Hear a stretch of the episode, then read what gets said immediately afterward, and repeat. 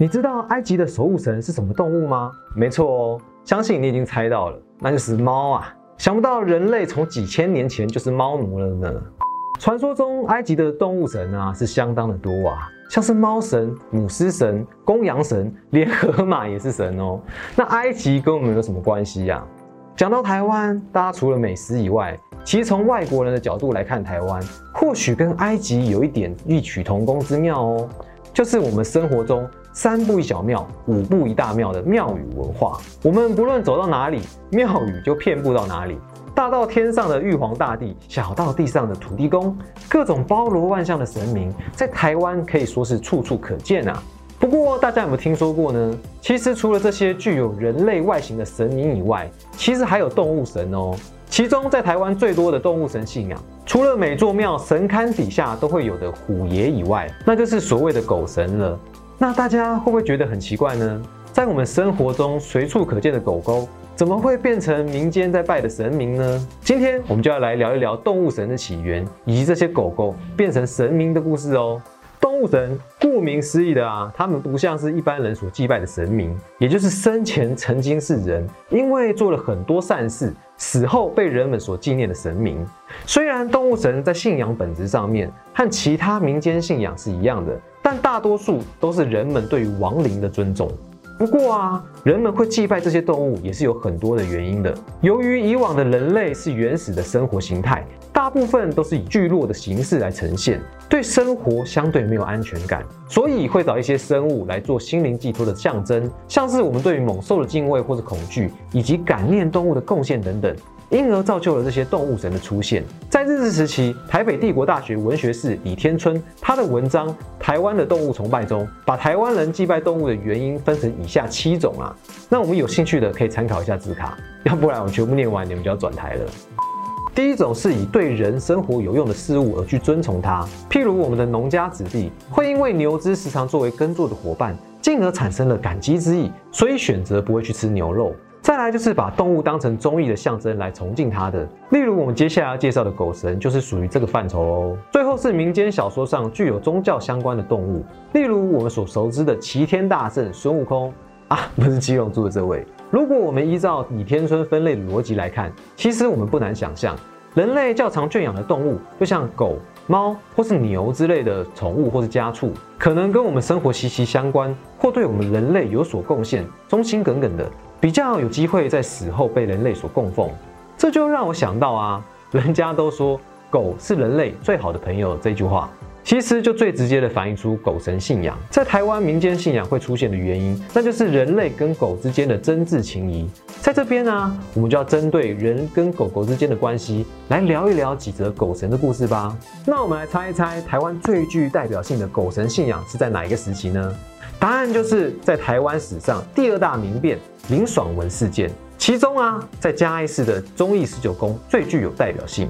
嘉义十九宫是一座位于嘉义市东门圆环旁的庙宇。根据庙方人员的叙述啊，是在清乾隆五十一年末，抵御林爽文军队的县民们，还有一只狗狗。只是不幸的是啊，在战斗过程中，县民们跟这只狗都不幸的殉难了。所以这十八位县民以及一只狗狗就被尊崇为嘉义十九宫。这间庙还是嘉义市少数有将义民姓名列出来的有印公庙。其中啊，本庙最为人熟知的就是狗神信仰的义犬将军了。香客们呢，都深深的相信义犬公的威能。只要跟狗狗相关的问题呀，譬如宠物走失啊、生病之类的等等。都会远道而来找这位义犬将军协助，在嘉义一带可以说是相当有影响力啊。再来，我们来介绍一下彰化的顺灵堂感应宫。这一段故事说起来真的有一点猎奇呀。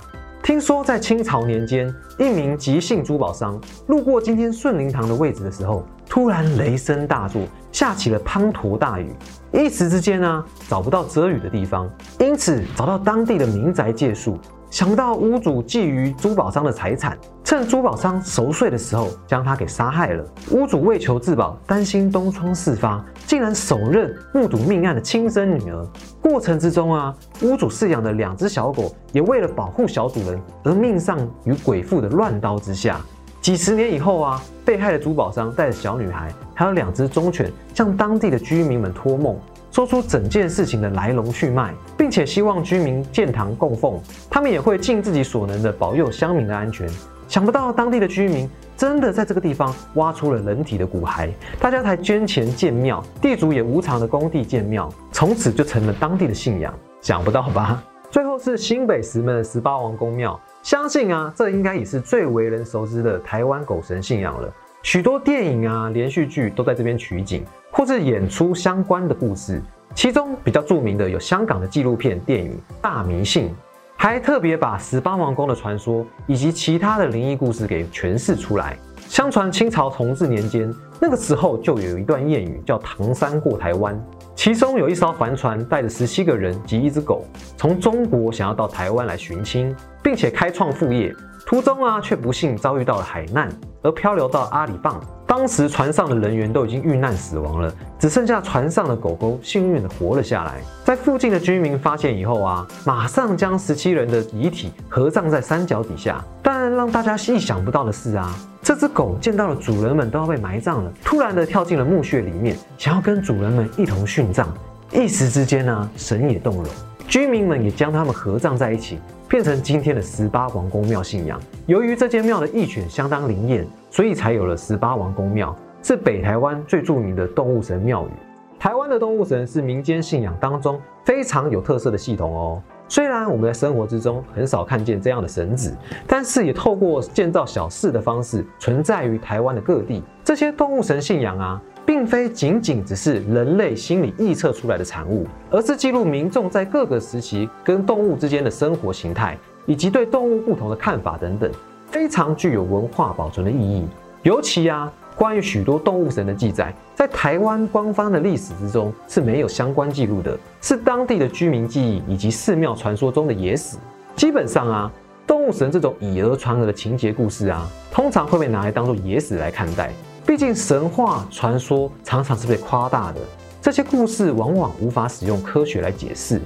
然而啊，如果我们没有相关的经历啊，其实也很难凭空去杜撰一些特别的情节。因此，任何传说本身还是有它的典故的，再依照地域性、情节、流传性等等之类的去改编。像是我们这次所谈到的动物神信仰。故事的情节多半取自于自然灾变和冲突事件等等。灾变跟冲突是动物神信仰的一种形成原因，但同时也是民间对于无主骨骸的敬畏而产生有应公信仰的原因。因此可见啊，其实我们台湾社会是相当有爱的哦。居民对于无主骨骸的怜悯，不忍亡魂游荡，无人祭祀，因而建庙安奉。狗神信仰的出现呢，代表人与动物之间的情谊已经远远的超过我们以往所认定的主从关系了。总而言之啊，动物神信仰在台湾可以说是一个相当值得我们深入去了解的人文领域。它不只只是我们谈到的传说故事，以及族群跟族群之间的冲突关系，也在民间宗教信仰里面占有一席之地。但很可惜的是啊。所占的分量以及其他的意涵仍然有待我们讨论，甚至还有不少的宗教残余在学术上几乎是被遗忘的。最后啊，我们想邀请大家一起来思考几个问题：一，你有听过动物神或是其他有因公信仰吗？可不可以跟我们分享一下呢？二，你觉得啊，上面几个故事为你带来什么样的感受呢？你觉得这些故事能不能够说服你去崇拜它呢？又为什么呢？三，你觉得这样的民间信仰故事可以带给我们什么样的反思呢？欢迎你在底下留言跟我们分享你的看法。如果我们有什么不足的地方，也欢迎你在底下补充说明。让我们一起打造一个更好的公民社会吧，一起成为一个 better man。